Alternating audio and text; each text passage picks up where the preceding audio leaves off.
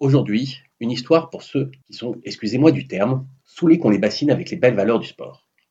En fin de semaine dernière a eu lieu l'élection à la présidence de la Fédération française des sports de glace, et une fois encore, cela s'est mal passé. Si je dis une fois encore, c'est parce que depuis des années, cette fédération sportive fait la une de l'actualité, malheureusement pas pour les seuls titres de ses athlètes aux championnats du monde ou aux Jeux olympiques.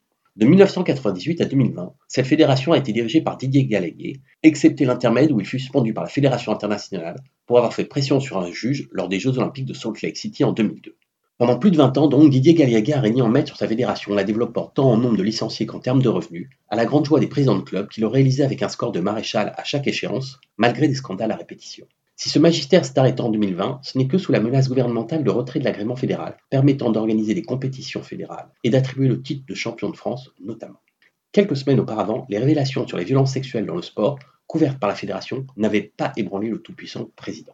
Les témoignages bouleversants de Sarah Bitbol, la première, mais aussi de nombreux autres athlètes, grâce au travail exemplaire, une fois n'est pas coutume, soulignons-le, des médias et du Parisien en tête, n'avaient nullement perturbé le grand Manitou de la glace française. Oui, s'il avait démissionné, c'est uniquement sous la pression ministérielle de retrait de l'agrément.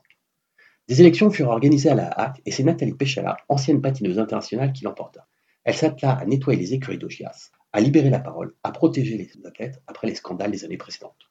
Deux ans plus tard, donc ce week-end, des élections eurent lieu et c'est une parfaite inconnue, Gwenaëlle Nouri, présidente du club de Vannes, qui l'a emporté. Vous vous demandez pourquoi je vous parle de cela aujourd'hui. Nous sommes en été, il fait chaud, les prochains jeux d'hiver où risquez de voir du patinage artistique ne sont pas pour tout de suite, et vous avez raison. Non, c'est juste pour la prochaine fois où on vous bassinera avec des belles valeurs du sport vous pourrez parler des présidents de clubs de sport de place. Parce qu'en réalité, et la presse en est largement fait l'écho, avant que celle-ci ne le reconnaisse à demi-mot, derrière la lauréate, il y a encore et toujours Didier Galliaguet qui a réussi, encore une fois, à embarquer une majorité de présidents.